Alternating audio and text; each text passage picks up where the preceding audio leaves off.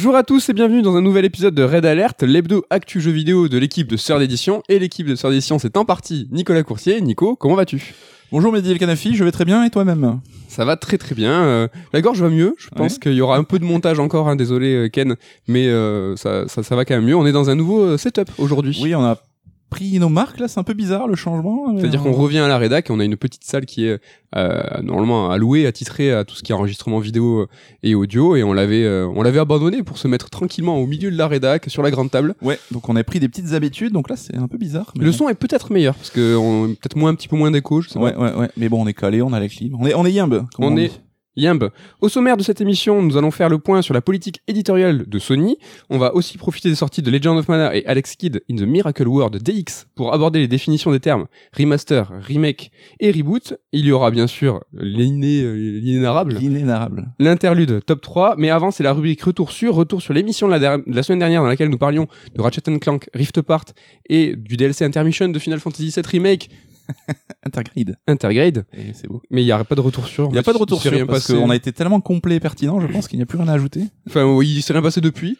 Non. Donc, euh, donc voilà, écoute, euh, ben voilà, vas-y, go, à toi. Ça y est, c'est c'est le gros morceau. C'est parti. on L'intro part, est terminée, euh, on peut y aller. On part du côté de chez Sony, donc ben, euh, l'annonce tombée cette semaine. euh, euh, Sony a racheté donc le studio finlandais Housemark derrière son exclu Returnal, un jeu que, qui t'a bien plu, je crois.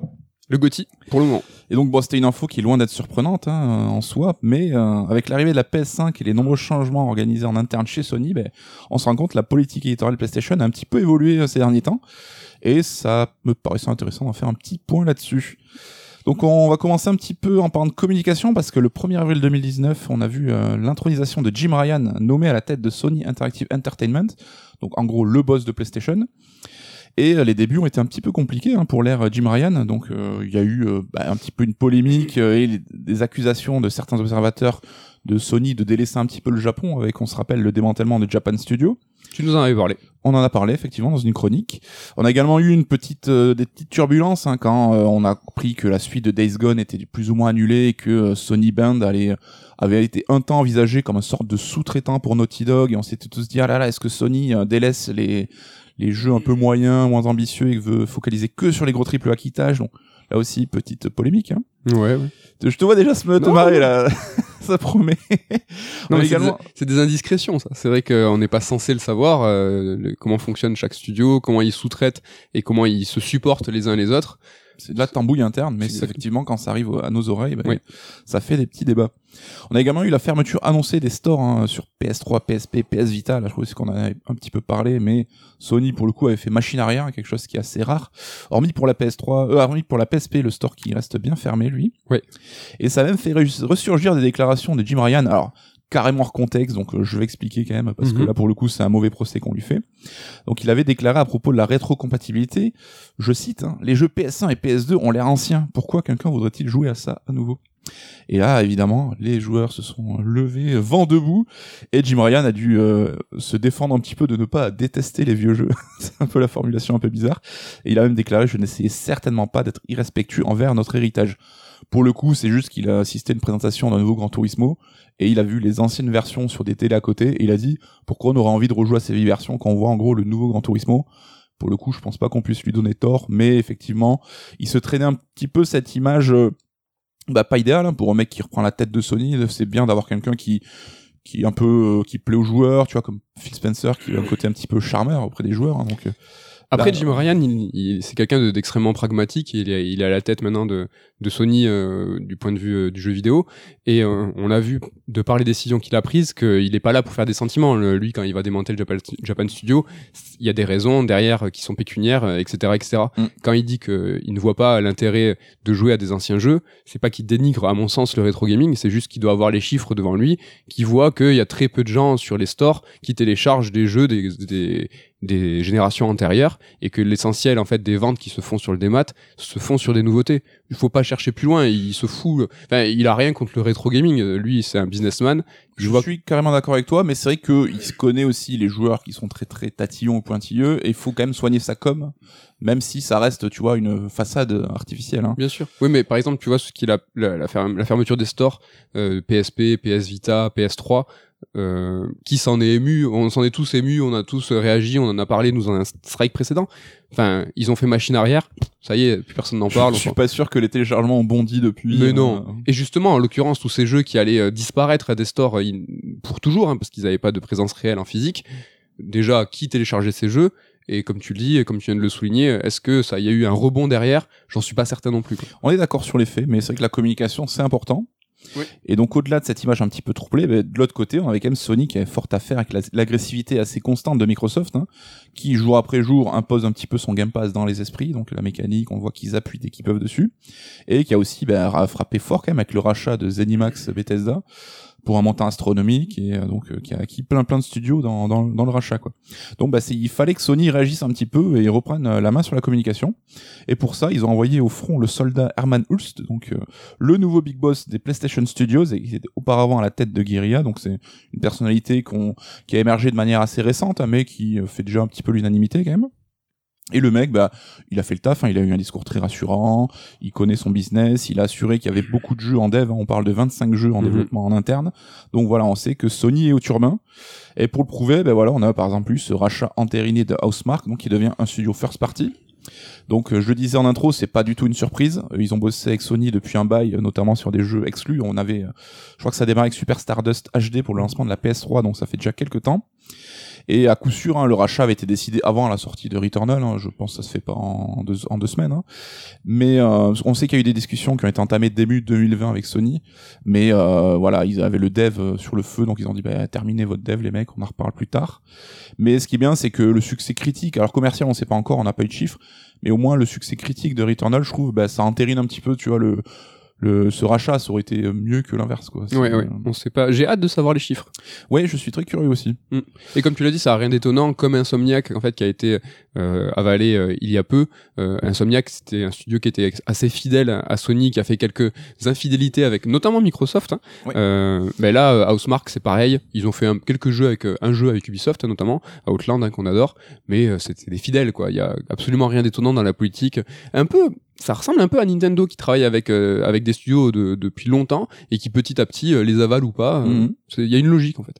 Tu parles de fidèle, hein, on parle également bah, de Bluepoint, donc le développeur de Demon's Souls, le remake.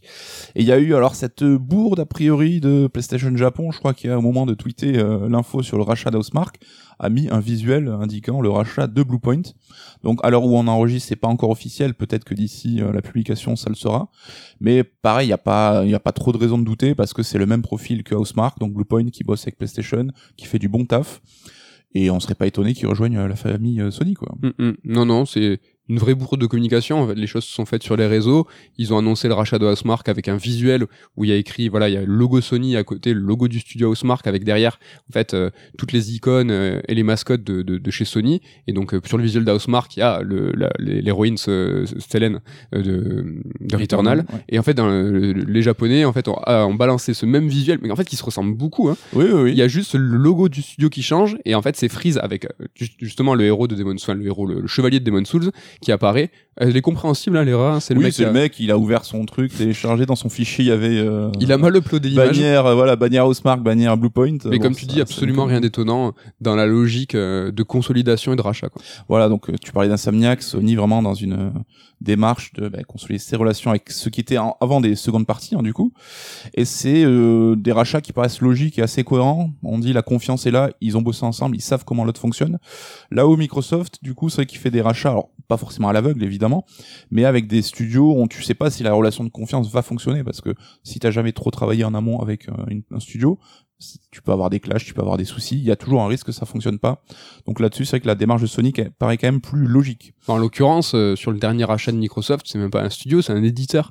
Donc euh, au sein de déjà ses Bethesda, process en interne, sa manière de fonctionner. hein. Au sein de Bethesda euh, Zenimax, euh, c'était 7 studios, enfin je sais plus exactement le chiffre, mais c'est c'est énorme, énorme, énorme. Il y a sûrement des gens dans les studios internes de Bethesda qui étaient même pas au courant de ce rachat parce que c'est tellement gargantuesque comme Mhm. euh, comme euh, comme rachat que que on parle pas de de, relations là. C'est vrai qu'entre Sony Housemark, Sony Insomniac, on peut on, imagine qu'il y a des relations en fait euh, de confiance, d'intimité en disant bah eux on aime bien leur façon de faire, leur politique.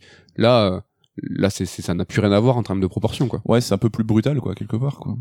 Donc on voit Sony augmente euh, son, son nombre de studios internes, mais euh, euh, nous, pardon, je Oui. galère, euh, nous des contacts avec des studios second party. Donc on a eu un partenariat annoncé avec Even Studio, donc le studio de Jed Raymond, qui a quitté Google et qui du coup a reformé un studio derrière. Donc là, ça sera aussi ont signé pour une exclue. On a également Fireworks Studios, donc des anciennes Bungie, et d'autre part Deviation Games, donc des anciens de Treyarch, donc qui ont Ah. bossé sur Call of Duty. Les deux sont turbins sur des exclus PlayStation. A priori, ces deux, dans ces deux cas, ça sera des jeux multi. Mhm. On sait que Herman Hulst a fait, euh, fait valoir que c'est un truc qui manquait peut-être un peu à leur catalogue et donc euh, Sony spécialiste dans les jeux solo narratifs, bah ils augmentent leur portefeuille de de, de jeux avec du multi. Donc Ah ça me plaît pas ça. c'est pas ton Tu vas y revenir tout à l'heure sur ce point très précis un Ou- tout petit peu ouais quand on va parler de ouais, de la ligne édite au global. Ouais ok. Et donc, bah, on peut imaginer que ces trois euh, partenaires, pourquoi pas, ça pourrait être les rachats de dans 5, 6 ans, 10 ans, si ça se passe bien, encore une fois, avec Sony.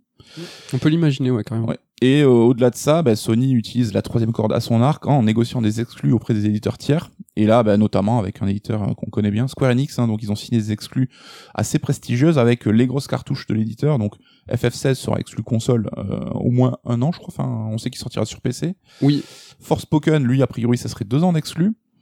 Euh, FF7 Remake, alors là, sur PS5, c'est une exclue aussi, euh, peut-être temporaire, mais ça reste une exclusivité. Oui six Et, mois de plus là. Et Babylon's Fall également, donc euh, le jeu de Platinum, qui est annoncé comme exclu PlayStation d'un côté et PC. Oui. Donc euh, voilà, bah écoute, euh, Sony, euh, ils font feu de tout bois, comme on dit, pour euh, s'octroyer le max de jeux exclusifs. Cette dernière cartouche, le dernier move en fait éditorial, tu viens de le dire, c'est sur la négociation d'exclusivité. C'est un move qui est appliqué grâce à la thune. C'est la puissance du portefeuille et, et le nombre de zéros sur le chéquier. Et on pourrait se dire que là, cette arme-là, elle est plutôt dans le camp Microsoft, qui a beaucoup plus de fonds que Sony.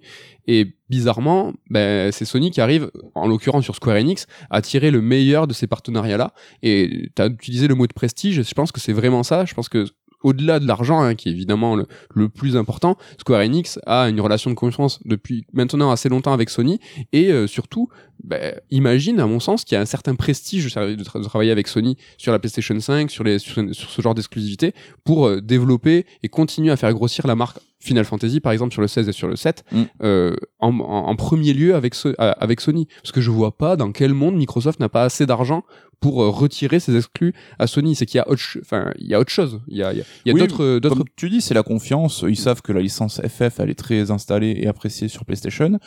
Et puis aussi, voilà, sans vouloir rentrer dans des débats un peu, un peu, un peu chelou, mais ça reste deux entités japonaises, je pense, qui ont certainement plus d'accointance et de facilité à communiquer et à discuter business que Square Enix avec Microsoft, hein, avec cette un peu différence culturelle malgré tout. Sans revenir fortement dans l'histoire, mais on a connu des grosses ruptures hein, sur Final Fantasy, évidemment après FF6 à FF7 qui passait de, de, de, de la maison Nintendo à, à la maison Sony. Mais bon, c'est une histoire qui date, hein, tout ça quand même. Donc depuis, c'est quand même Sony qui a, qui a ce partenariat avec Square Enix qui est maintenant, tu vois, vraiment historique. Et ça, c'est quelque chose, c'est des fondations qui sont bien ancrées, d'autant plus sur deux sociétés euh, japonaises. Mm. Je pense que là, il faut vraiment, il faudrait encore plus de zéro peut-être pour Microsoft euh, pour pouvoir euh, leur, euh, leur couper l'herbe sous le pied. Donc on l'a vu, ben, Sony muscle son jeu, comme dirait euh, Aimé Jacquet. hein. Belle imitation. Et euh, donc on avait aussi parlé que bah, les jeux PlayStation étaient envisagés pour arriver sur PC, donc ça s'est confirmé, et également sur mobile, donc ça, ça sera dans un futur un peu plus pro, euh, un peu plus lointain. Et euh, donc on parlait aussi bah, des déclinaisons en série et en film de ces licences-là. Mais Sony a aussi fait un- une annonce un peu plus surprenante avec le rachat de l'Evo, donc la compétition des jeux de baston. C'est un peu l'équivalent de la Coupe du Monde hein, pour les, jeux de baston, euh, côté e-sport donc. Et il y a une rumeur qui traîne aussi où on parle d'un potentiel rachat bah, de Arc System Works par Sony. Donc Arc System Works, le dev spécialisé dans le jeu de baston 2D assez euh, pointu, assez assez velu, euh, qui est le papa des Guilty Gear, mais qui a aussi euh, fait le DBZ Fighters. Euh, donc, bah, on imagine si t'as l'Evo, bah, racheter un développeur baston, ça paraît pas déconnant, tu vois, on, on voit quand même une logique. Et on sait que bah, Street 5 c'était déjà une exclusivité PlayStation. Oui. Est-ce que euh, Sony n'aurait pas verrouillé Street 6 aussi en tant qu'exclu PS5 euh, Voilà, c'est. Est-ce que là-dessus t'as un petit truc à dire euh? Bah, je pense que c'est logique en termes de positionnement, hein, toujours pareil euh, sur le Force the Gamer. Tout ce qui est versus fighting, c'est euh, très ancré euh, pour les joueurs et notamment avec euh, l'Evo. Moi, j'y vois un très bon move marketing, c'est-à-dire est-ce qu'il pourrait pas à terme un poil le renommer? Est-ce que ça pourrait pas être le Evo Sony ou le Sony Evo? Est-ce qu'en termes de retranscription, de- donc je vais dire télévisuel comme un gros vieux, mais plutôt sur Twitch, sur Twitch tout ça, on sait qu'il y a des jeux qui sont estampillés Nintendo comme Smash Bros, il y a des jeux multi, donc quelque part un petit peu des communautés aussi Microsoft. Si l'Evo, euh, il est entouré euh, de panneaux 4x3 Sony partout, partout, partout, partout, les communautés des constructeurs différents vont regarder l'Evo et vont se voir matraquer l'image Sony partout. C'est un move assez classique hein, pour le sport en général. hein. Il y a plein de stadiums qui ont des noms de marques, il y a Mhm. plein de de- de- d'événements sportifs qui ont des noms de marques, justement pour pouvoir ancrer euh, comme ça euh, bah, un nom quoi. C'est pas, c'est on pas bête. Red Bull hein, très très là-dessus sur les partenariats sportifs. Red Bull, Euh, c'est les sur ce point-là, euh, c'est il- les darons ça triche, euh, ça triche zéro. Quoi. Alors hors jeu vidéo, hein, il y avait aussi le rachat de Crunchyroll par Sony qui avait un petit peu plus même si Sony donc euh, bah, aussi impliqué dans le cinéma, dans l'animation euh, en, termes de historique.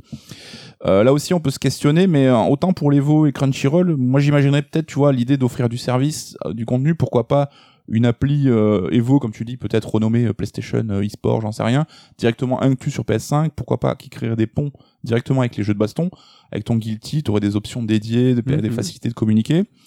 Euh, L'appli Crunchyroll sur console, bon, ça existe déjà, mais on peut imaginer quelque chose d'encore plus intégré à l'écosystème PlayStation. Mm. Donc, à voir, on voit que ben, Sony fourbit ses armes un petit peu et n'est pas, n'est pas passif là-dessus. Moi, je suis 200% d'accord et je pense que Crunchyroll, ça serait intéressant de le voir couplé à une offre à venir. Euh, imaginons peut-être un PlayStation Plus, PlayStation Now, Mm, qui va comprendre euh, un abonnement euh, euh, natif, tu vois, à Crunchyroll. Vu que euh, Sony ne va pas aller sur le côté Game Pass, donc en Mm. foutant ses exclus en Day One sur un service comme ça, peut-être qu'effectivement ils peuvent proposer d'autres types Mm. de services dans une offre globale euh, unifiée un petit peu. Donc là on revient un petit peu sur l'analyse la plus éditoriale, mais l'offre de Sony bah, se diversifie et s'étoffe. Je disais tout à l'heure, hein, Sony était bien implanté sur PS4 avec des jeux solo narratifs, et là donc euh, peut-être s'ouvrir un petit peu vers le multijoueur, mais on reste dans la poursuite de la recherche d'une offre de jeu premium, hein, donc on entend capable d'être bien noté, donc euh, faire les beaux jeux, les beaux jours sur Metacritic, Les beaux jeux, les beaux jours. et capable d'être aussi très vendeur. Donc ça aussi, on avait fait un petit point, une chronique là-dessus il y a quelques temps.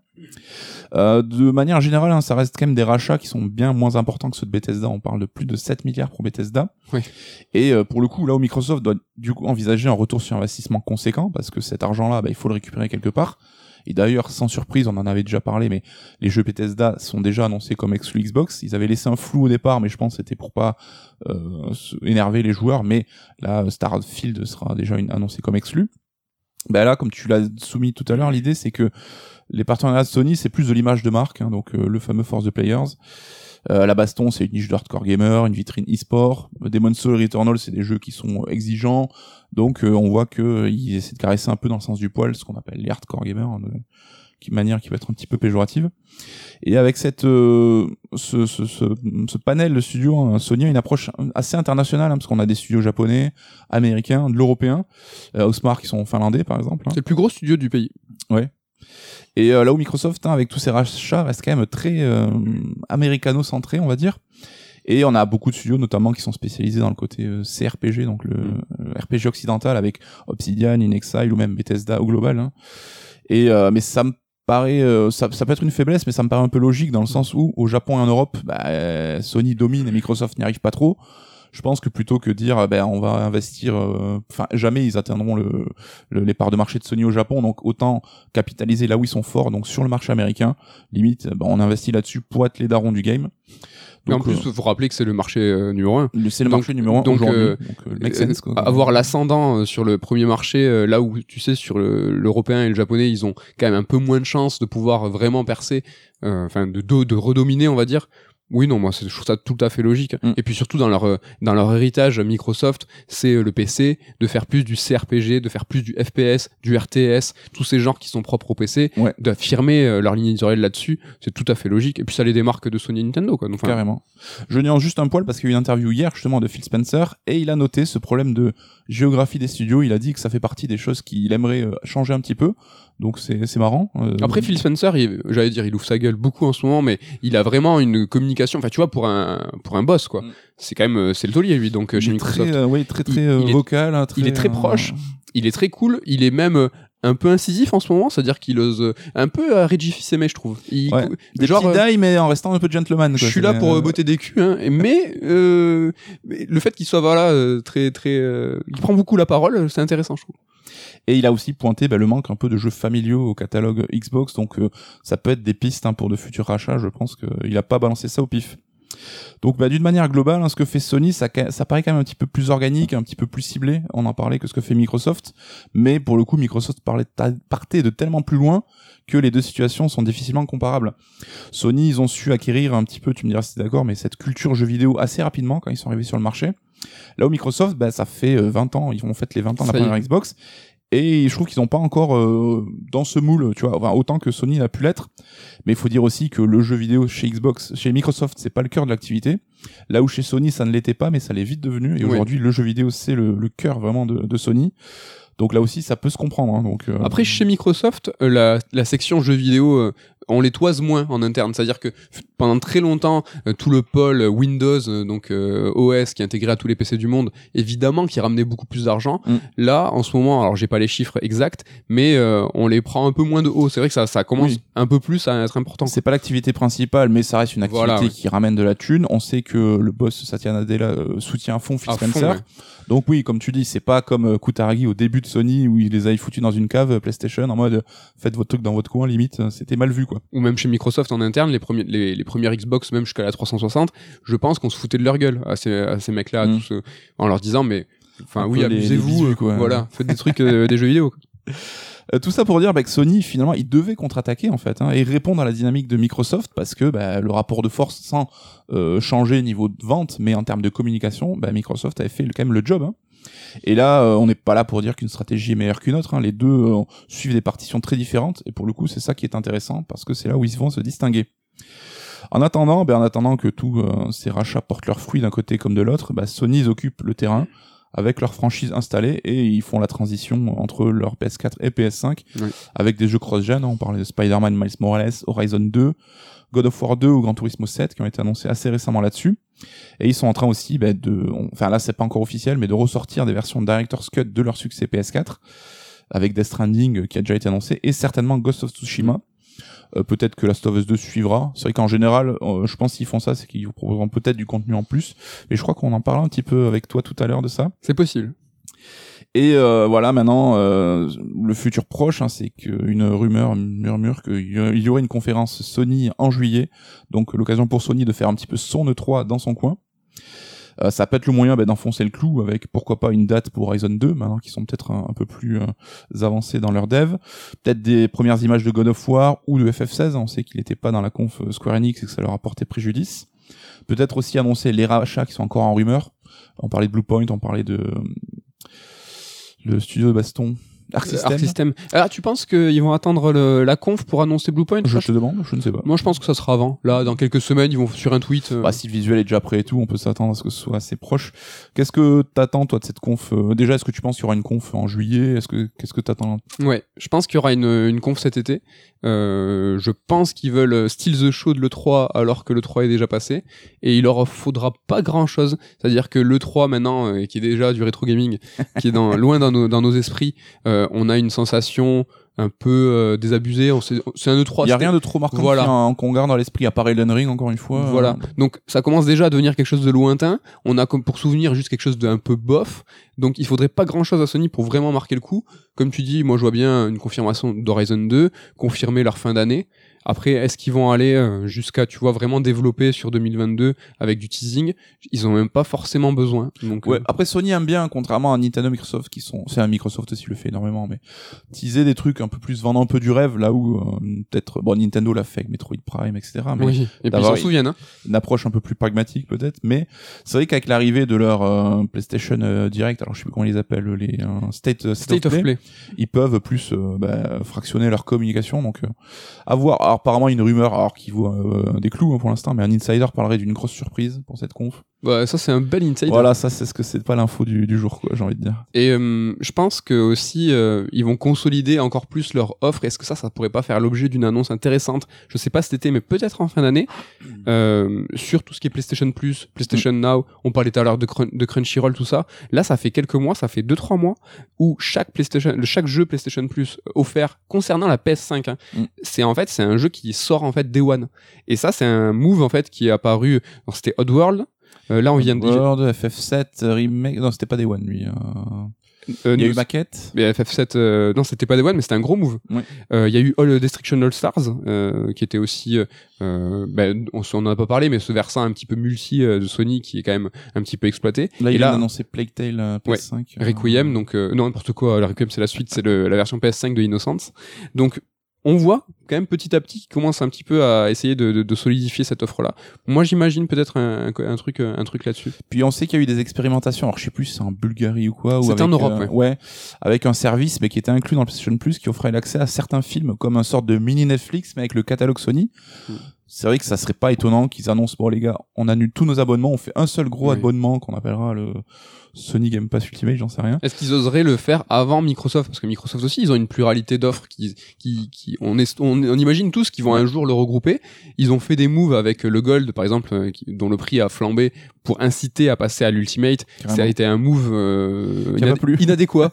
ça a pas, ça a pas trop plu. Peut-être que Sony, eux, il y a, en fait, il y a peu d'attentes sur le PlayStation Plus, PlayStation Now. Donc comme il y a peu d'attentes, peut-être qu'ils peuvent se permettre de fusionner en, bah, les premiers, à, à- ajouter du Crunchyroll, quelque chose comme ça. Franchement, ça serait pas, ça serait pas déconnant. Bah ouais, enfin un service qui t'offre euh, de l'accès à un catalogue animation, du film, euh, du jeu en ligne et plus des jeux gratos. Ça commence à avoir un peu de la gueule, plus le PS Now évidemment qu'il faudrait intégrer. Tu fais une offre comme ça, même à 20 balles par mois, ça me paraît pas déconnant. hein. Et donc, euh, on parlait aussi de la politique éditoriale euh, qui était un petit peu premium. Euh, on, on sait ou on a des rumeurs comme quoi Naughty Dog travaillerait sur un multi. Euh, ça, ça fait, je veux dire, ça fait chier. Mais on sait pas, peut-être ça va Ça être te fait bien. mal, oui, ça nous fait mal à nous parce qu'on n'est pas des joueurs multi, mais s'ils apportent leur expertise et la qualité de leur produit dans quelque chose de multijoueur, on sait qu'aujourd'hui, bah, le multi, ça fédère des communautés, ça ramène des joueurs sur ta plateforme, ça se diffuse via Twitch, le streaming et tout. C'est impératif d'avoir des licences multi fortes aujourd'hui. quoi. Enfin, l'un dans l'autre, Sony tente quand même de faire du multi. On le voit peut-être pas. Destruction All Stars, Mm. ça a été une tentative qui a été complètement foirée. Il y avait tellement peu de gens sur le live, c'était vraiment une catastrophe. Euh, donc, euh, Bah, c'est des paris ces jeux, c'est comme les jeux free-to-play, hein, c'est que sur 100, bah, il y en a un qui va marcher, alors celui-là va éclater tout le monde et va gagner masse de blé, mais les autres, bah tu tentes quoi. C'est comme on parlait de Capcom avec euh, toujours ces jeux résidents de multi, on se demandait pourquoi ils faisaient ça, parce qu'il suffit que ça marche une fois pour que bah, t'en sois gagnant. euh. Moi, j'avais envie de te mettre on the spot dans ta chronique. Oh. Euh, on a parlé tout à l'heure des studios qui avaient une logique en fait euh, au niveau du rachat par Sony. Euh, on a parlé d'Insomniac, Housemark, Bluepoint. Il y en a un moi que je vois tout à fait logique et ça ne s'est pas fait, comme un acte manqué, Quantic Dream. Ça devait, ça aurait dû, dans toute logique, être un futur first party. Qu'est-ce que t'en penses? Aucun doute que Sony leur a proposé, mais c'est tombé au moment où Quantic voulait un peu s'émanciper justement, Euh, donc ils ont eu des investissements euh, chinois pour grandir, grossir, pour pouvoir faire du jeu multiplateforme, peut-être du jeu mobile aussi. Je pense que là c'est une histoire de timing en fait. J'ai aucun doute que Sony leur a proposé, mais c'est le moment où Quantic a dit euh, bah écoutez non justement nous on veut euh, aller dans une autre direction. En plus, on sait qu'il y a deux ans, euh, Shuei Yoshida était venu à Paris euh, en loose, hein, c'est-à-dire qu'il y avait des photos qui avaient traîné Ouais. tout ça, mais c'était pas une venue officielle. Il a fait sa petite tournée. Et il était venu, donc Shuei Yoshida, il était venu avec le responsable des acquisitions.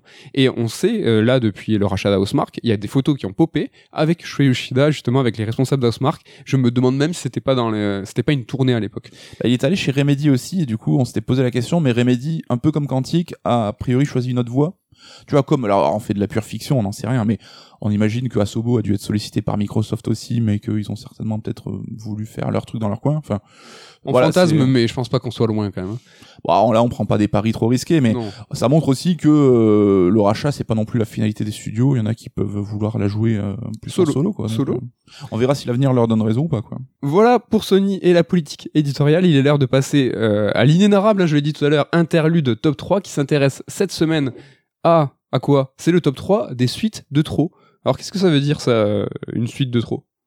Alors la suite de trop, c'est l'épisode d'une saga qui a un peu flingué la franchise en fait et euh, soit qui a fait baisser la qualité de façon drastique ou qui a pas entraîné du coup de suite directe derrière. qui a, euh, qui a, qui a initié la, la chute. Voilà donc un peu le, le vilain petit canard. euh. Allez, je te laisse euh, commencer donc du coup avec ton numéro 3, ton top 3 des suites de trop. Alors je vais commencer par Duke Nukem Forever. Donc le fameux jeu qui avait été attendu, alors en plus d'avoir été une qualité de merde, hein, c'était un gros jeu nul, c'est qu'il a été attendu pendant très longtemps, c'était l'exemple typique de l'arlésienne du jeu vidéo. L'Arlésienne, on avait appris un mot à l'époque quand on était ado. Alors le jeu est sorti en 2011, euh, ce que je vois, je fais ma petite recherche en secret parce que j'avais pas noté. Et euh, bah du coup, alors il y a une compile qui est sortie quand même euh, plus récemment, mais il n'y a pas eu de nouvel épisode de Duck Nukem. Et ce qui est triste, c'est que j'ai envie de dire, plus personne n'en a vraiment envie en fait, parce que c'est le, le Forever a tellement montré que la saga était complètement hors euh, hors de l'esprit du temps en fait que bah, ça a vraiment tué dans l'œuf toute velléité de, de poursuite de cette série quoi. Ouais, c'est clair. Du Nukem, on n'entend plus parler. Euh, allez, c'est à moi. Pour mon top 3, moi j'ai parlé. Alors moi j'ai un top dans le top. Vous allez voir qu'il y a une certaine logique. Si tu triches, je tricherai aussi. alors. Ouais, c'est ça. Mais je pense que tu tricheras avant moi. Moi je triche pas. Mon top 3, c'est Lost Planet 3. Euh, qui a signé euh, bah, la fin de la série euh, Lost Planet. Euh, petit euh, retour dans le passé, le premier Lost Planet, euh, qui était un jeu exclusif, enfin qui a été euh, un jeu. Alors est-ce qu'il était de lancement sur la 360 Je... il était au début, en tout ouais, cas, dans un- la fenêtre de lancement. en tout Un cas, jeu quoi. Capcom qui était vraiment génial. On avait bien kiffé, ouais. Il avait ce côté un peu arcade scoring old Ah school. ouais. Bah l'ancienne, hein, je crois que Ken aussi l'apprécie beaucoup. Le 2 qui avait été euh, très apprécié, mais qui était uniquement articulé autour du multi. Ouais. Euh, donc euh, j'avais perdait déjà un peu en personnalité. hein. Et le 3, finalement, euh, qui était une, alors, une copie de tout. euh, C'est-à-dire qu'on restait sur le délire de il fait froid, il faut récupérer de la chaleur. Mais vraiment, moi, j'en ai un souvenir euh, donc euh, qui va faire écho à un autre, euh, un autre jeu qu'on va citer dans ce top, où c'était une copie de tout ce qui se faisait à l'époque. euh, et ça a signé la fin de Lost Planet. Moi, je trouvais, je trouvais ça dommage parce que bon, sur trois jeux, il y en a un, euh, le 2, j'ai pas beaucoup joué, le 3, je l'ai pas aimé, et le premier, j'ai trouvé génial. Donc, on va dire, j'en retiens pas grand chose, mais bon, je trouve ça dommage. Putain, j'ai dû euh, faire des recherches. J'avais aucun souvenir de Lost Planet 3. Tu vois, ne serait-ce qu'un visuel, une jaquette, le Ouais. héros. Et en fait, ouais, il est complètement, il m'est passé euh, au travers. Quoi. Lost Planet 2, il faisait très Monster Hunter parce qu'il était Carrément. Ouais. Ouais. Allez, vas-y, balance ton top 2. Alors c'est là où je vais tricher un petit peu parce que c'est un épisode qui n'a pas mis fin à une série, bien au contraire, mais Étonnant. je pense qu'il y a un petit peu, alors briser son destin, c'est peut-être un peu fort. Donc c'est Legend of Mana justement, donc on est un petit peu dans l'actu. Oh. Parce que, euh, Que dis-tu? alors avant ça, donc euh, on avait Seiken 3, donc le euh, Trials of Mana qui vient de ressortir, Oui. euh, qui était sorti sur Super Nintendo et à l'époque, hein, les connaisseurs euh, le mettaient au même niveau qu'un Zelda 3 ou qu'un FF6. Donc c'était une licence qui avait le potentiel d'être une série ultime du jeu vidéo, action RPG, solo, euh, avec tout ce que ça implique de DA, musique euh, fabuleuse et tout. Et Legend of Mana est arrivé derrière avec un concept super chelou. Alors là, on le redécouvre un petit peu avec le recul d'aujourd'hui, et c'est vrai qu'il est quand même un peu bizarre ce jeu, où t'es pas du tout guidé, il est pas tellement narratif, t'as un côté un peu où tu dois euh, gérer toi-même ton monde en plaçant les villes et les villages à droite à gauche. Et bah du coup ça ça ça a moins plu fatalement, ça s'est moins vendu. Et depuis là, la série Mana c'est devenu un petit peu le terrain d'expérimentation de Square Enix. On a eu un simili RTS sur, euh, je crois que c'était sur la DS à l'époque. Oui. Euh, Heroes of Mana, il me Mhm. semble. T'avais le Children of Mana, qui était un sorte de dungeon RPG, mais qui laissait tomber un peu la scénarisation aussi. Il y a eu un jeu ambitieux, le Down, Down of Mana, qui était. Ouais, mais qui, est, qui était plus euh, Dawn of Mana, enfin blague, euh, blague bilingue, donc euh, plutôt un gros jeu de merde. Et je trouve que c'est un peu, ils ont presque un peu flingué euh, une série qui pouvait avoir une ambition. S'il faut, on parlait aujourd'hui de Mana, du prochain Mana comme du prochain FF. Mm. Et alors, il y a eu beaucoup d'épisodes et des épisodes sympas, mais ça reste maintenant une série euh, bis, voire euh, tiers de Square Enix, quoi. Mais ils y croient encore. Et là, pour les 30 ans, euh, ils ont annoncé euh, beaucoup de choses. hein, un nouvel épisode. Un jeu Donc, mobile, euh, une série. Qui serait peut-être le Seiken 5, justement, plus ambitieux qu'on imagine, donc euh, à voir. Ouais. Ouais, ouais, je, je vois ce que tu veux dire. Ça, ça twiste un peu, mais bon, je, je vois ce que tu veux dire. Moi, mon top 2, donc c'est Dino Crisis 3. Donc vous avez compris, moi je Ah, reste sur les mais épisodes. oui. Alors, Dino Crisis 3, euh, je l'ai plutôt aimé, moi. Alors, truc chelou.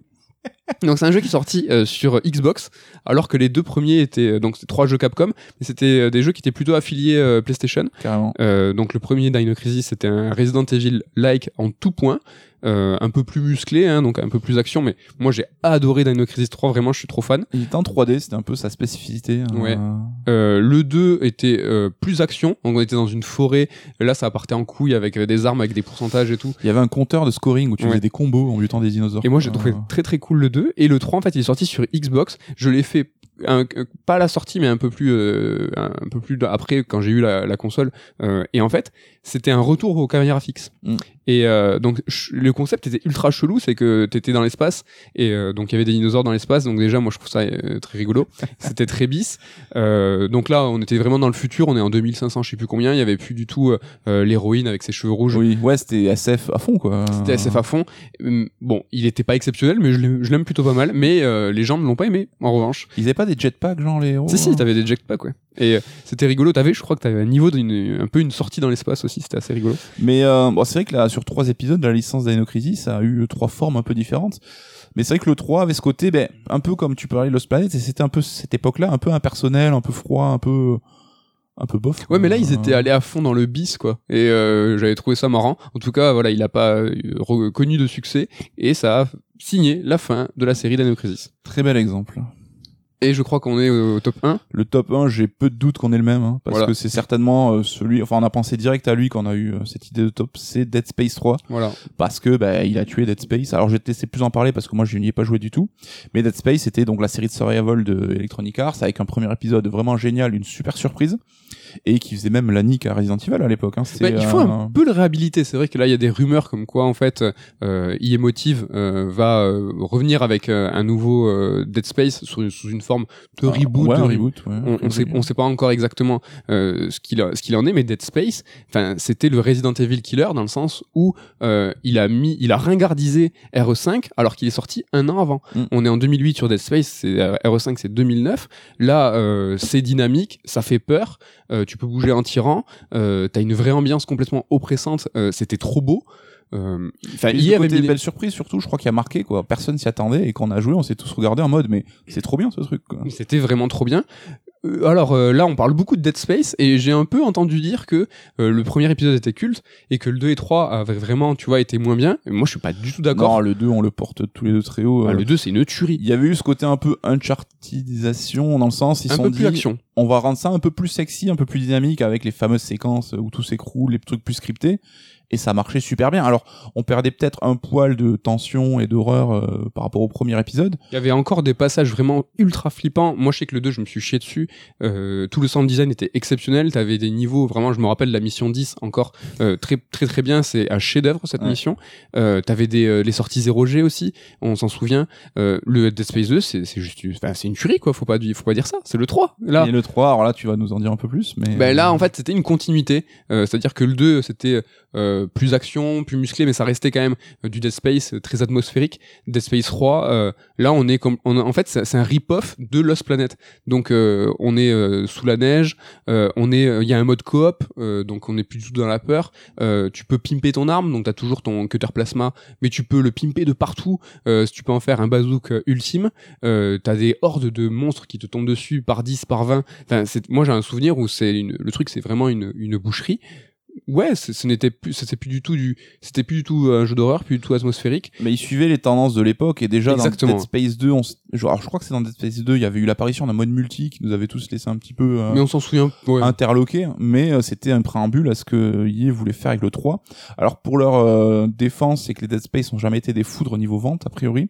Donc non, mais ils voulaient grossir un peu le, le, le potentiel commercial en, en rendant ça peut-être un peu plus grand public. euh. Non, mais EA, euh, on, on leur tape toujours dessus, mais euh, Dead Space 1, c'est 2008, euh, 2008, c'est aussi Mirror's Edge, et euh, ils ont mis beaucoup, beaucoup, beaucoup d'argent dans Dead Space, euh, premier du nom, surtout dans le second, c'est un budget de plus de 100 millions, enfin, c'était des gros triple A, ils y ont cru jusqu'à en faire une trilogie, donc il- Electronic Arts, on les connaît, on leur tape dessus pour, en se disant, vous faites que des FIFA et des Madden, euh, vous êtes tout claqué, mais bon, voilà, euh, en fin 2010, ils avaient mis un petit peu les, les moyens, il y avait du Army Ouais. of Two aussi. C'était euh, mini époque dorée. Enfin, en- Ah de ouais. notre point de vue en tant que joueur, c'était. euh, ça a été fugace, mais ça a été l'œillet qu'on a aimé. ça a duré euh, 3-4 ans, puis basta. Tu as triché tout à l'heure, un petit peu, donc je me permets de mettre euh, un quatrième à ce top, parce que comme j'ai Scandale. comme j'ai fait que des euh, top 3 avec des troisièmes volets, j'ai pas pu mettre celui-là, et là je te l'ai annoncé, je t'ai parlé de Mirror's Edge, et j'ai envie de te parler de Mirror's Edge Catalyst, et moi je donc c'est un jeu que j'ai pas aimé, c'est-à-dire que Mirror's Edge je l'aime bien pour son je l'aime bien pour son côté inventif et innovant, euh, et original, Mm. Euh, et le- la suite, en fait on l'a vraiment beaucoup attendu, euh, on, ben, ce fameux 3 2013 où on est allé, je crois que c'était la- l'annonce euh, avec des Ouais, une annonce un peu making of. On n'avait Ouais. pas vu trop d'images de jeu. Dev Diaries, ouais, comme Dev. Diaries, quoi. Et en fait, il est sorti euh, euh, ben, sur la demande en fait des fans qui arrêtaient pas de dire à, à cette Electronic Arts justement, on veut la suite de Mirror's Edge, on veut la suite de Mirror's Edge. Il est finalement sorti. Je l'ai trouvé assez décevant et il y a, mais Mirror's Edge, je pense que là, ça a vraiment terminé la série sur ce diptyque. Ouais, mais là on est dans le pire des cas où justement tu dis il y a une demande énorme pour une suite et joueurs qui qui, qui insistent, qui, qui montrent leur affection pour le jeu et quand ils sortent on se fait ah, mais c'est de la merde en fait. C'est ça. Là je me mets à la place et j'aurais fait mais vous me cassez. euh, Oui, euh. oui. Mais pour le coup c'est vrai que alors c'est Dice hein, qui a qui, qui est derrière Oui, Mirror's. Edge. Ils avaient tenté une approche un peu monde ouvert pour le 2 et c'est vrai qu'on perdait de le côté la pureté du premier épisode, le côté très linéaire où euh, c'était une mission de l'héroïne à accomplir. Là, le monde ouvert était pas très pratique, pas très intéressant. Alors moi, je l'ai fait. Alors je suis moins dur que, Oui, que toi. Je l'avais trouvé plutôt sympa. Mais le premier, Mais toi, le- tu l'avais vraiment beaucoup aimé. Ouais, ouais, le premier, moi, j'en garde un souvenir vraiment ouf. Et c'est vrai que le 2, bah, il a repris ce qui marchait sans trop changer la formule. euh, Enfin, tout ce qui était positif, bah, il a pas su l'améliorer. Et le peu qu'il a tenté d'innover, c'était pas forcément une bonne idée. Donc, euh, là, ça me fait penser un peu à Knights 2 aussi. C'était un peu Allez le successeur. Tout le monde voulait une suite à Knights, le jeu un peu mythique de la Saturn. Et il sort sur Wii. Et là, tout le monde fait, ok, mais ils ont dû en vendre euh, 10 000, je pense. Enfin, et c'est là où t'as envie de dire, des fois, bah, les joueurs, faut pas forcément toujours les écouter non plus, quoi. Voilà pour le top 3, euh, c'est à mon tour maintenant. On va commencer euh, sur euh, la chronique. On va vous parler de termes de définition, mais avant, on va parler de Alex Kidd DX. hein. Donc, je vous l'ai annoncé, Alex Kidd et Legend of Mana sont pour moi une sorte d'intro hein, pour la chronique qui va traiter des termes de remaster, remake, reboot et portage. hein. Alors, déjà, le premier truc, c'est que le jeu, il se mouille pas. Son petit nom, Alex Kidd, hein, c'est DX pour Deluxe. Donc, euh, pas de prise de risque, hein, ok, pour, clair. pourquoi pas Deluxe, euh, c'est encore une nouvelle désignation qui ne nous renseigne pas trop hein, et qui ne nous aide pas à faire de l'ordre dans cette nomenclature qui est un petit peu chelou. Et on va le voir, hein, les mots éclatés pour qualifier euh, des remasters ou des remakes, en fait, il y en a vraiment, vraiment, vraiment beaucoup. Euh, le truc que j'adorais dans ce Alex Kidd, en fait, c'est qu'on peut passer de la version d'origine à la remasterisation en un clic, par la pression euh, d'une gâchette. Je sais pas sur quoi tu as joué, moi, on a joué sur la même, euh, sur Switch, moi c'était. Je pas encore joué, je t'avoue. Euh, bah, franchement, c'est super ludique. J'ai passé mon temps en fait à passer d'une version à l'autre pour voir les différences et tout le travail qui a été fait. Et en fait, ce que je trouve rigolo, c'est que ici, c'est la remasterisation même hein, qui devient le jeu. Le fait de passer d'une version à l'autre est presque plus drôle que le jeu lui-même. J'exagère. J'ai adoré moi Alex Kidd. Peut-être un jour je vous en, je vous en parlerai. Et donc cette fonctionnalité, elle est pas nouvelle. hein. On la retrouve dans le remaster de Wonder Boy, dans Monkey Island, dans des Monkey Island, ou dans le prochain prochain Diablo 2 Resurrected. Resurrected, encore un mot euh, sympa. Euh, et donc en fait moi quand il y a cette fonctionnalité dans un remaster, perso je suis saucé d'emblée. Est-ce que toi euh, de passer d'une version à l'autre c'est quelque chose qui, que tu aimes bien? Ouais, ben ouais, il y a ce côté très ludique et comme tu dis, on, on- parfois on est plus là pour faire le comparo en fait et on se pète un peu l'ambiance parce que zapper d'une version à l'autre non-stop, c'est un peu aller contre le jeu. Mais Mm. Euh, je crois que c'est Monkey Island qui avait initié, hein, parce que tu l'as, tu l'as mentionné Oui. parmi la liste. Je me demande si c'est pas lui le premier qui a fait ça, mais ça reste une pure idée. C'est vrai qu'on le voit maintenant fleurir partout. C'est un jeu dans le jeu, c'est vraiment très cool. Donc ce Alex Kidd, c'est un jeu qui a 35 ans. Donc la physique elle a explosé, l'aventure elle est un petit peu dure. C'est un jeu de son époque, hein, dans son jus, comme on dit. Euh, et sous le vernis, c'est toujours le même jeu qui tourne. Donc en fait, on joue au jeu de l'époque avec un nouveau filtre graphique et audio, rien de plus. Euh, mais la première question que je me suis posée en réalisant cette chronique, c'est que doit-on juger? Est-ce qu'on doit juger le jeu ou sa remasterisation? Bon, perso, je serais tenté de répondre les deux, et de façon assez distincte. Ici, le jeu reste ce qu'il était en 1986. Quelques légères retouches dans l'inertie du héros ont été faites, mais sérieusement, hein, si on me l'avait pas dit, euh, j'aurais jamais remarqué. Alex Kidd, ça reste un jeu Master System, et lui tomber dessus à l'aune du paysage vidéoludique actuel hein, serait, à mon sens, un petit peu malvenu. Juste, est-ce que toi t'étais un fan justement du jeu d'époque? Est-ce que t'as ce côté nostalgie qui joue à fond ou pas spécialement? Si, ouais, de ouf. Sur Alex Kidd, de ouf. Bah, en fait, c'est ça, je dis juste, moi, c'est que euh, tu juges le jeu de l'époque. Tu juges pas le jeu euh, qui sort, même s'il est remasterisé, aujourd'hui, quoi. Et euh, bon, en face de ça, il y a tout le travail de remasterisation aussi qu'il faut qu'il faut regarder. Euh, le graphisme, les graphismes, la bande son, etc. On peut la trouver adéquate et respectueuse du jeu d'origine, ou au contraire, est complètement à côté de la plaque. Perso, sur Alex Kidd, je la trouve vraiment magnifique. Et mais le truc, c'est que c'est si beau que ça twiste un petit peu le cerveau. Parfois, on oublie qu'on joue à un jeu vieux de 35 ans. On a l'impression d'être sur un titre super moderne, tellement il est beau. Et le gameplay un petit peu raide de l'époque te rappelle ultra à l'ordre, euh, parce qu'en fait, l'inertie de Alex Kidd, c'est que t'as l'impression qu'il est lesté le perso. Ouais. Donc dès que t'es sous un, un ravin, le perso il tombe raide, et vraiment, plus les hitbox qui sont un petit peu capricieuses, ça fait une sorte de dissonance un peu cerveau manette quoi, Exactement. t'as l'impression d'être sur un truc moderne et pas du tout mais c'est vrai que euh, des vidéos que j'ai vues il est très très joli Ouais, carrément.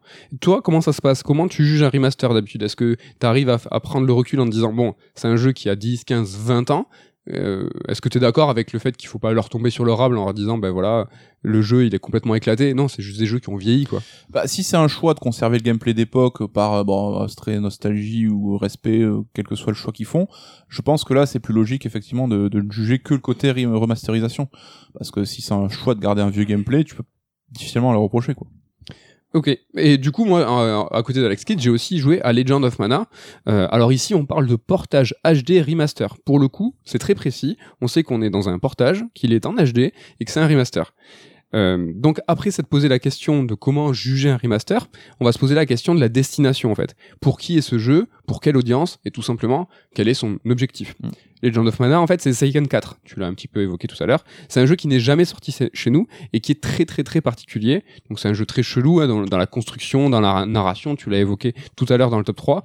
Moi, je trouve que c'est presque un jeu qui est expérimental euh, dans l'époque, dans son époque, à de la fabrication de RPG.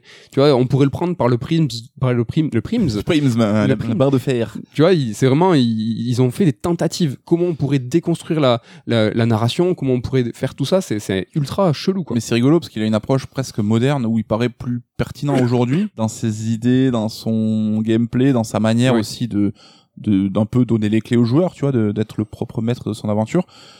Ça choque moins, je pense, aujourd'hui presque que quand il est sorti à l'époque. Carrément. Et en France, en fait, on n'a pas eu la chance de l'avoir. Et ce HD remaster, bah, pour le coup, c'est une aubaine. Il va nous permettre facilement, hein, sans galérer avec, euh, je sais pas, des adaptateurs, de l'import, des ROM pirates, de s'adonner au titre dans les meilleures conditions, c'est-à-dire en français et en HD. Pour le patrimoine du jeu vidéo, c'est une bonne chose. Pour la culture des joueurs, c'est une très très bonne chose.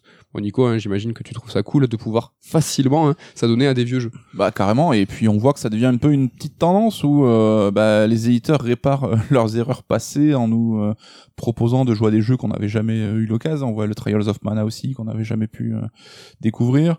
Donc ouais ouais c'est positif comme tu dis pour tout le monde. Hein.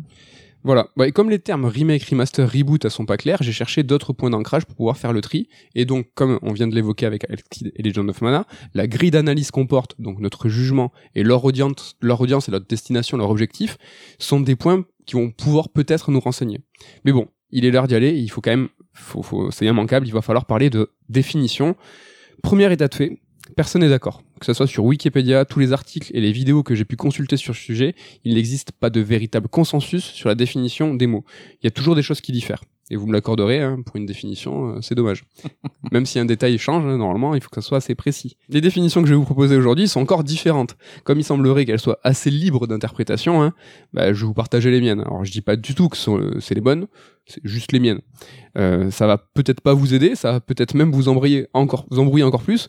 Mais bon, restez jusqu'à la fin. j'ai quand même, je vais quand même essayer de vous proposer une solution. Mais avant, attention, petit jeu.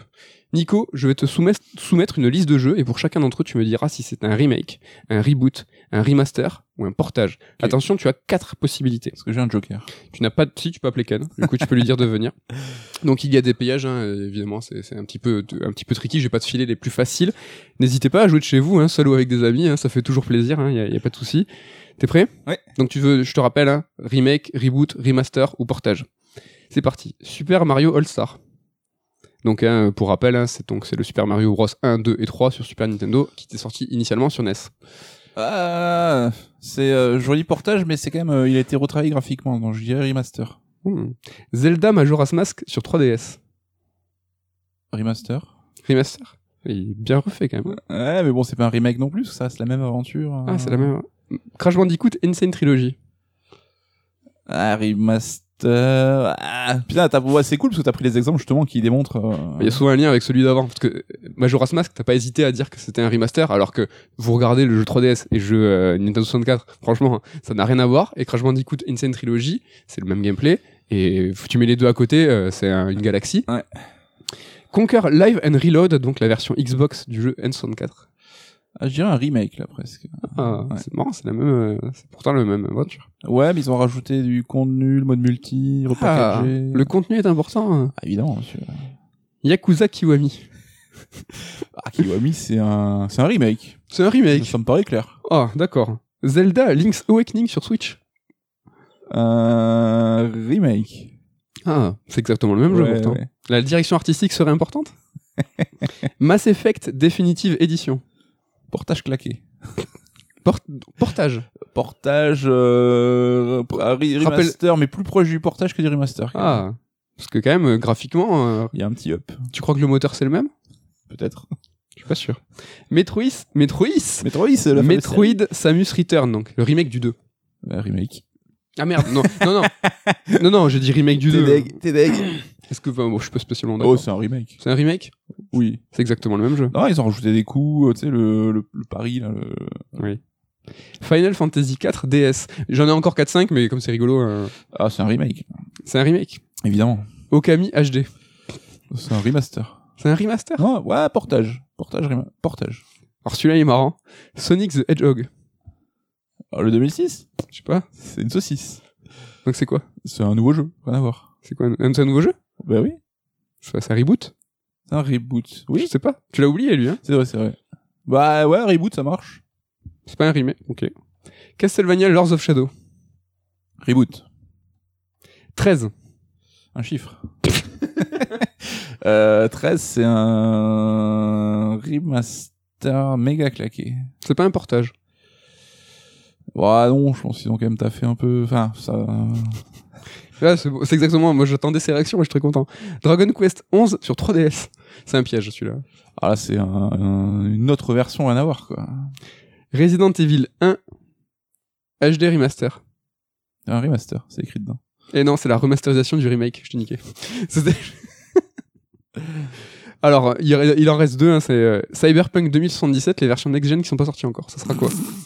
Bah, c'est un portage. Un portage Sur une console plus puissante, donc améliorée. Ouais, mais entre la version PS4 euh, Vanilla et la version Cyberpunk PS5 qui va sortir plus tard, il y a un monde. Et ça reste. C'est le même jeu, mais qui est adapté à la technologie sur laquelle il y va. Ah, d'accord. Euh, quel- Jusqu'à quel point on peut spoiler? Parce que là, j'en ai un. Silent Hill Shattered Memories. Alors, c'est un, un remake. Reboot remake, enfin. Je sais pas si pas on, évident, lui. on peut spoiler ou pas? Non, on peut spoiler. Le jeu? Ouais, euh, bah, si t'annonces, je, bah, je spoil. voilà, il annonce. Donc euh, éloignez-vous 30 secondes si vous ne voulez pas être spoilé. Mais pour moi, c'est une suite. C'est pas du tout un remake, un reboot ou autre chose, c'est une suite. Une suite. Bah, bien sûr. Tu joues la, tu joues la fille euh, chez le psy qui s'imagine son père. Mais c'est une suite, ça arrive après, la fille est grande. Oui, mais bon, les choses sont pas passées de la même manière. Enfin, c'est dans sa tête. Elle imagine, ça, c'est- ça arrive. ah, Dans tous les cas, ça arrive plus tard. Ouais, C'était le petit, la petite fin, le petit twist, le petit truc un petit peu rigolo. Je suis très content de tes réactions. C'est exactement ce que j'attendais. Ça a pas l'air très clair. C'est le bordel. C'est pas très très facile. On va commencer avec remaster du coup. Un remaster, c'est l'amé- l'amélioration d'un jeu sur le plan uniquement technique grâce à des technologies plus avancées que lors de la sortie du titre initial. Tu me dis à chaque fois si t'es ok Oui. ou pas. Un, remaster sera stri- strictement identique au jeu de base dans son déroulement et dans son gameplay. Grâce à un remaster, on bénéficiera d'une amé- amélioration de la résolution, définition, framerate, texture, ce genre de trucs.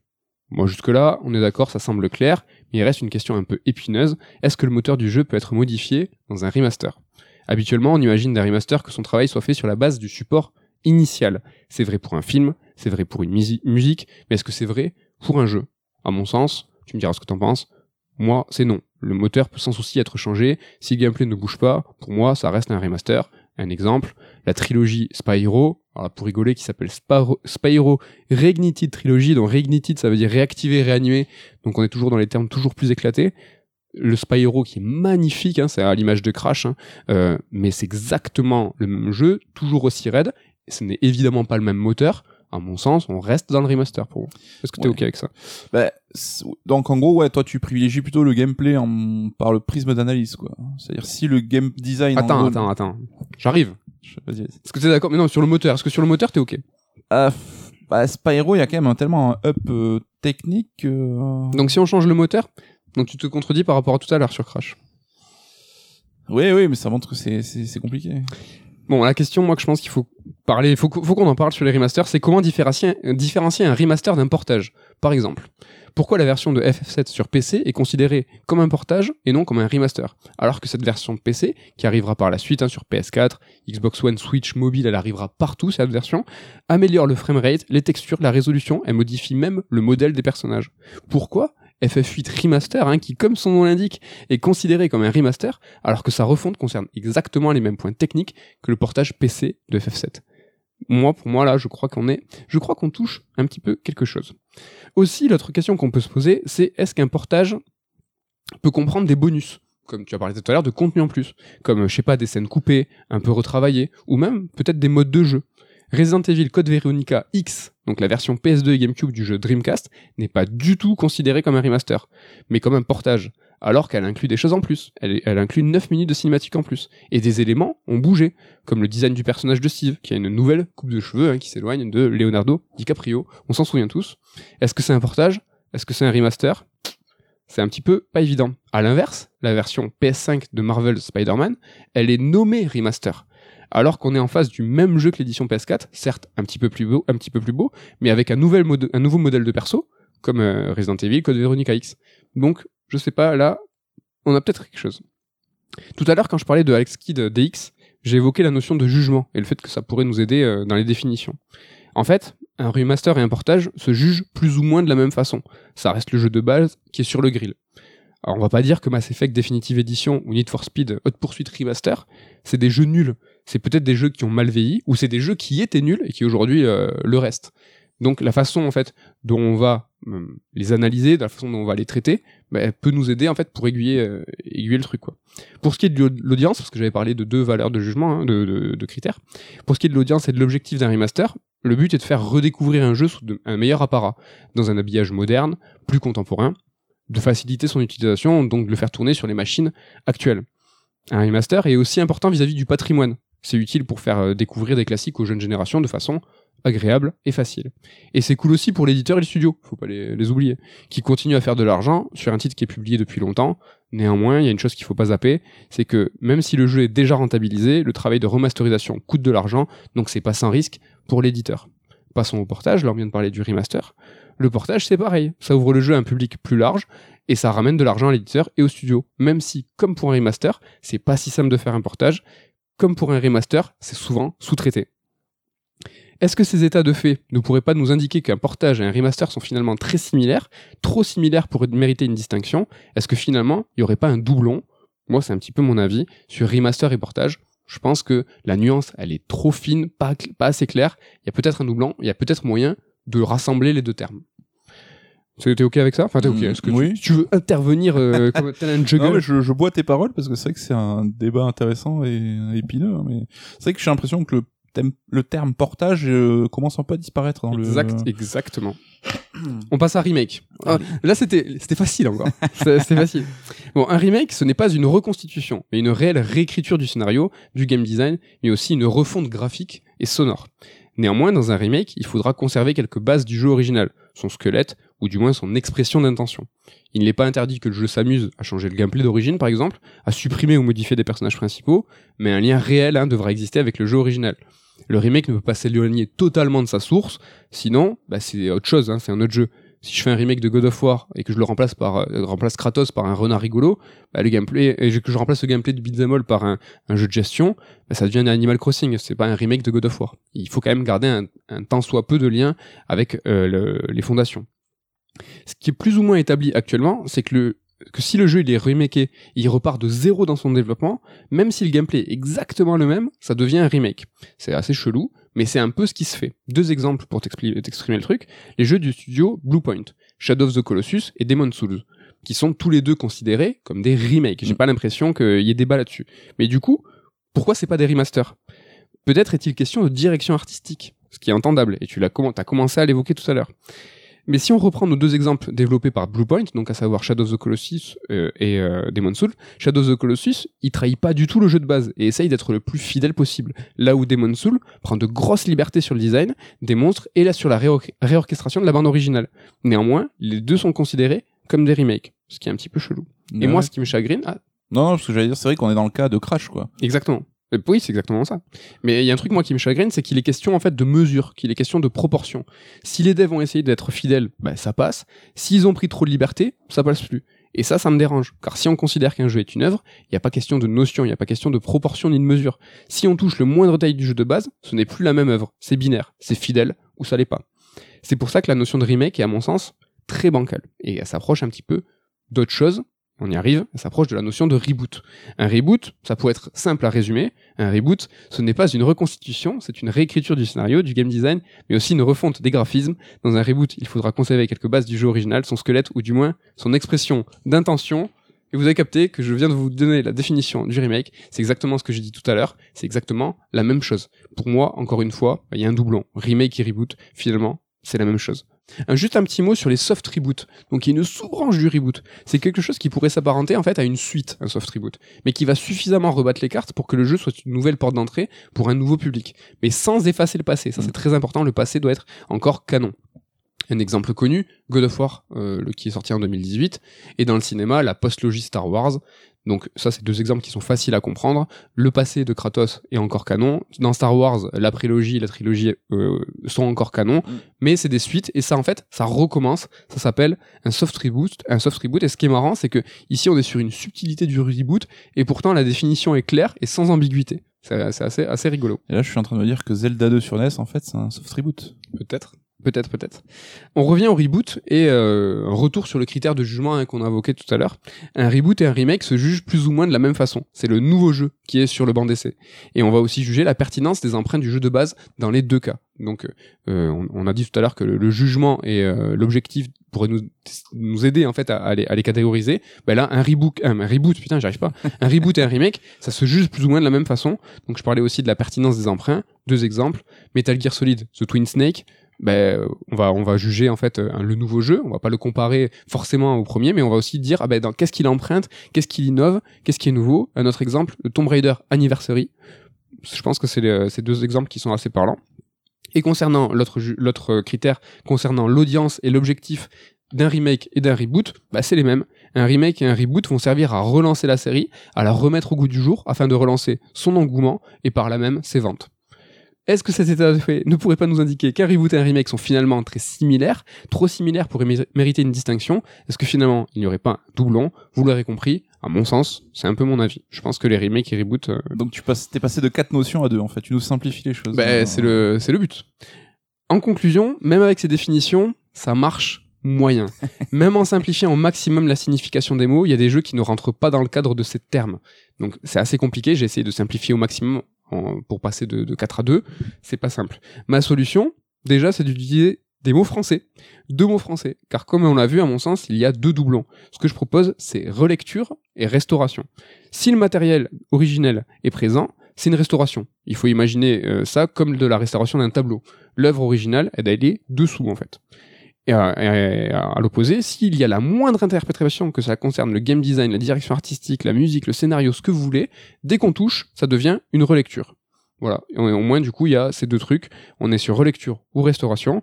Pour ce qui est du portage, ben déjà, euh, je garderai le terme parce que c'est déjà un mot français. Et je pense qu'il y a moyen de un petit peu de clarifier la, la- la définition. C'est que le portage doit en rien, mais vraiment en rien modifier le corps du jeu. S'il y a la moindre modification artistique, c'est à mon sens une relecture. C'est pour ça que je préciserai qu'un portage doit se faire entre des plateformes plus ou moins équivalentes, au moins de même génération. Est-ce que euh, le portage, on pourrait pas appeler ça une ressortie, en fait? C'est oui. Tu, après, on peut partir en couille sur euh, refonte ou machin, mais on tomberait peut-être dans le même piège que les mots, anglais avec euh, une, une, vaste, euh, un, vaste, champ lexical. On serait un petit peu peut-être dans, la même problématique. Mais malgré tous mes efforts, je le conçois, ça reste pas clair. Hein. Et les éditeurs, ils aident pas avec leurs termes marketing, qui- se multiplient. Et donc le dernier à la mode, hein, c'est le director's cut, qui est un terme bien représentatif de ces mots qui finalement veulent rien dire, ou du moins qui sont vidés de leur sens. Parce qu'au cinéma, un director's cut, c'est le montage du réalisateur. Un montage diffusé dans un second temps, car le film de base aurait été brimé en premier lieu par euh, le producteur ou euh, la major, par exemple. Il va y avoir un director's cut sur Death Stranding. Donc, qu'est-ce que ça veut dire? Ça veut dire que Kojima n'avait pas son cut. On s'interrogeait déjà la semaine dernière sur cette dénomination avant de savoir que ça serait peut-être la nouvelle manière de Sony Ouais. d'appeler son leur, leur truc. Mais ça a une connotation quand même un petit peu négative. Hein, le director's cut dans le cinéma, on sait que ça impliquait que le, le- comme tu l'as dit, le film originel, bah, il avait été compliqué, Ouais. que le studio était venu s'immiscer dans, dans la, la création artistique. Donc c'est euh, c'est un choix étonnant quand même, je trouve. Ouais, en fait, j'ai quand même l'impression que c'est Sony qui veut mettre en place un nouveau terme marketing. Et, et ça se confirme parce qu'il y a des rumeurs qui parlent, tu l'as dit tout à l'heure, de Director's Cut pour Ghost of Tsushima. Ça va être quoi, en fait, ce Director's Cut de Tsushima? Ça va être le remaster PS5 avec des bonus, en fait. Oui, Ça avec être- peut-être le DLC qu'ils ont. Apparemment, il y a un DLC qui se prépare. Donc ça... En fait, c'est une version GOTY plus ou moins quoi. Putain, je, je l'ai même pas considéré, ce truc. Mais Sony, je crois, on est toujours dans l'image de marque et leur côté euh, studio de cinéma aussi, dont le director's cut. Pour eux, Oui. c'est une manière d'être presque apparaître un peu plus mature, tu vois, plus adulte que les autres. J'ai l'impression que le côté remaster d'un peu un peu froid, un peu technique, quoi. Ouais, c'est vrai, j'avais pas pensé à ça, mais au niveau image, ça, ça colle tout à fait. Donc euh, vous avez compris, c'est le bordel. Mais j'ai néanmoins encore une proposition, hein, je, je n'arrête pas. Euh, dans une chronique précédente, hein, celle sur Mass Effect Definitive Edition, on est dans le sujet, c'était le Red Alert, Red Alert 14, j'avais proposé l'utilisation du terme réédition, euh, emprunté à, à, ben, à l'édition en plus, hein, c'est dans le mot. Et franchement, je pense que ça serait le plus simple. On désignerait les jeux par leur année de publication. Il y aurait par exemple Mass Effect 2007 et Mass Effect 2021. C'est des jeux qui sont finalement les mêmes, mais non, c'est des jeux qui sont différents. On les a touchés, n'est plus pareil, et ça serait une, façon simple de les distinguer. Et pour reprendre l'exemple de Director's Cut, les différents cuts, par exemple, du film Blade Runner, hein, sont super nombreux, c'est à s'y perdre. Hein. Car même Ridley Scott hein, a proposé plusieurs montages de son propre film. Et eh bien, aujourd'hui, dans le cinéma, on les reconnaît par leur année de publication. T'as le Blade Runner de telle année, de telle année, de telle année. Et pour ce qui est des remakes et des reboots, euh, le plus souvent, c'est le nom de la saga sans chiffres qui est utilisé actuellement. Par exemple, God of War. Par exemple, Tomb Raider pour le début de la trilogie en 2013 et ajouter l'année de sortie, c'est déjà un réflexe qu'on a un peu. On parle de Doom 2016, on parle de Pop 2008, Doom 2016, toujours pareil, c'est un remake, c'est un reboot, Prince of Persia, c'est quoi? C'est un remake, c'est un reboot, on sait pas, on s'en branle. Tout ce qu'on dit, c'est qu'aujourd'hui, c'est Doom 2016, Pop 2008. Aujourd'hui, c'est déjà un petit peu le cas c'est impossible, je pense, d'aller contre l'utilisation de masse de, certains termes. Et je sais que cette chronique, elle aura absolument aucun impact. Cependant, utiliser les années comme point de référence est déjà un petit peu dans nos usages. Donc c'est quelque chose qui pourrait se normaliser. En tout cas, bah, moi je mise dessus. Et ce serait la conclusion, c'est que je pense que ça va peut-être évoluer vers ça et qu'on va avancer, euh, on va avancer avec, ces années-là. Ces années-là. Mais euh, c'est vrai que c'est passionnant parce que qui va fixer euh, le cadre à venir, qui va statuer sur la définition, tu vois, c'est comment naissent les termes, comment ils sont adoptés, c'est toujours impalpable, tu vois, les Soulsborne euh, like ou un truc comme ça, enfin c'est des termes qui apparaissent de nulle part, qui soudain font consensus. C'est l'usage en fait, et c'est marrant que tu parles de, de, de cette formulation, les likes, euh, nous quand on était ado c'était très à la mode. Et par exemple on a appelé au début les Doom like tout ce qui était FPS c'était des Doom like mm. et très naturellement c'est devenu je sais pas si t'en souviens les Quake like et en fait on, a, on, distinguait pas du tout à l'époque Doom qui était un petit peu plus narratif à Quake qui était uniquement compétitif. Euh, c'était du FPS du fast FPS bon c'est vite dit mais c'était du fast FPS en arène mais on s'en foutait nous. C'était mm-hmm. Doom like Quake like c'était euh, l'IP la franchise dominante qui en fait euh, se transposait prenait la place de l'autre et se faisait ajouter like derrière. Et ça c'est marrant. Et c'est en fait c'est l'usage en fait qui a fait que ça avançait ouais et on en vient à des cas rigolos où roguelite peu de gens se rappellent que ça vient du jeu rogue en fait du jeu rogue ouais peu de gens ont joué ou euh, c'est un jeu qui est super vieux donc c'est rigolo parce que c'est même pas un jeu qui qui est vraiment enfin s'il est dans les mémoires de certains mais qui est pas forcément au, centre de l'attention quoi. Ouais, mais tu parles de terminologie et roguelite et roguelike, on en a un petit peu parlé avec Returnal, mais je pense qu'il y aurait moyen de faire une chronique aussi. Ouais, il y a des débats hyper hyper houleux même si j'ai quand même l'impression que light et like, il y a quand même des définitions qui sont plus ou moins claires et arrêtées. Mm. Là où en fait c'est plus problématique, vous l'avez compris sur remaster, reboot, euh, remake et portage, c'est que personne n'est d'accord et sur une définition, même s'il y a une seule différence, pour moi je trouve ça problématique quoi. C'est que tu peux pas, tu peux pas te fixer. Oui, puis c'est vrai que le jeu vidéo c'est un médium qui est encore jeune et qui se construit, qui innove, qui invente tous les jours, donc. Euh, bah, la définition, ça vient après, ça après avec l'étude, avec euh, les universitaires qui vont se mettre sur le sujet. Là où le cinéma, même si ça continue à évoluer et tout, reste beaucoup plus figé, beaucoup plus vieux aussi. Et il y a eu, on savait, les cahiers du cinéma, enfin des trucs, des gens qui ont écrit, qui ont instauré des termes, enfin la politique des auteurs, la nouvelle vague, c'est des, des trucs qui viennent de la presse à la base et qui sont repris euh, même dans le milieu professionnel, quoi. Donc euh, c'est ouais, c'est c'est passionnant comme domaine et ce sera intéressant de discuter justement avec des, des universitaires là-dessus qui, qui maîtrisent le sujet. On le fera pas parce que ça serait un petit peu long, mais je pense que si on reprend la liste tout à l'heure du petit jeu qu'on a fait ensemble et qu'on tente, par exemple, de faire, euh, de se prêter au même, au même jeu avec relecture et restauration, je pense que ça serait euh, plus ou moins, enfin, ça serait beaucoup plus facile. Euh, je pense que ça collerait. J'aime bien ta piste parce qu'elle est plutôt simple et les deux termes parlent de même en fait donc elles sont assez imagées tu vois c'est vrai qu'une restauration t'imagines tout de suite le, le, mec au Louvre avec son tableau dessous tu as toujours l'œuvre qui, qui, qui, est en dessous justement de ce tableau et euh, pour relecture ben, c'est que c'est une nouvelle interprétation quelque part mm. et que dès qu'il y a la moindre subtilité qui change pour moi il n'y a pas débat si tu as, si as touché quelque chose qui, est, qui a lieu euh, ben, au graphisme euh, même à la direction artistique à tout boum tu passes dans la catégorie, catégorisation relecture mais c'est marrant parce qu'on fait souvent le comparatif avec le ciné. C'est vrai que la restauration, c'est aussi un terme qui est connoté cinéma où les mecs vont justement gratter même la pellicule et tout. Mais euh, c'est aussi de, enfin, il y a tout autant de cas épineux que dans le jeu vidéo. Tu vois, il y a le terme remake ou par exemple Les Infiltrés, qui est un remake d'un film asiatique qui a quasiment plus rien à voir avec son modèle, qui reprend juste un petit peu la structure euh, scénaristique. Mais à contrario, je crois que c'est Gus Van Sant qui a refait un remake de Psychose en le reprenant, en le retournant plan par plan, enfin en faisant un truc super euh, Fidèle. Voilà. Ouais. Donc même là, les deux termes remake ne veulent pas dire la même chose non, Non. plus quoi. Non, parce que tu pourrais presque penser que ce qu'a fait Gus Van Sant, c'est de la restauration. C'est qu'il a pris une techno euh, beaucoup plus avancée, il s'est euh, tenu au plan du film initial, et que finalement, si tu regardes les deux, euh, tu pourrais avoir certaines similarités. Enfin, ouais, mais du coup les acteurs sont pas les mêmes, la sûr. lumière est pas la même et enfin, je- voilà. les décors non plus, j'imagine. Voilà, en tout cas, je pense que c'est pas du tout une solution. c'est que vous allez pouvoir trouver beaucoup de contre-exemples ou, ou être peut-être pas du tout d'accord. En tout cas, voilà, dites-nous ce que vous en pensez. Et euh, bah, je crois que c'est bon pour aujourd'hui, euh, pour euh, ce raid alerte. Ma foi. Ma foi, nous étions dans la dans l'actu, c'était sympa. Est-ce que tu as quelque chose à, à nous annoncer pour la semaine prochaine, quelque chose teasé? Ouais, a priori, je pense que je vais me mettre à Sky, donc Sky, c'est ça, oui, Ouais, le Sky. jeu de Genova Chen, donc qui est enfin arrivé sur Switch. En free to play, vous pouvez C'est gratuit, c'est gratuit. Voilà. Donc Et, je pense qu'on y en parlera. Ouais, Sky que j'ai pu un petit peu faire aussi. Et moi, je vous parlais de Scarlet Nexus, hein. donc le nouveau jeu de Bamco. De Banco. De Bamco. Je sais que ça, je sais que ça te fait marrer. Qui, ouais, j'ai du mal à voir. euh, Enfin, je vois pas trop de gens euh, qui s'y filent Il est sorti euh. euh, juste avant le 3, je crois. Ouais, j'ai- alors je vais pas dire qu'il est déjà passé à l'as un peu, mais euh, j'espère que ça s'est pas ressenti pour les ventes pour euh, Namco Bandai. En tout cas, je vous en parlerai, je pense, la semaine prochaine. L'occasion de vous remercier à tous hein, pour votre fidélité toujours plus grande. Ça nous fait vraiment plaisir. L'occasion de faire la bise à la team, à Ken, à Damien, à Ludo, Ken qui est juste là. hein, on lui fait coucou, mais il nous entend pas.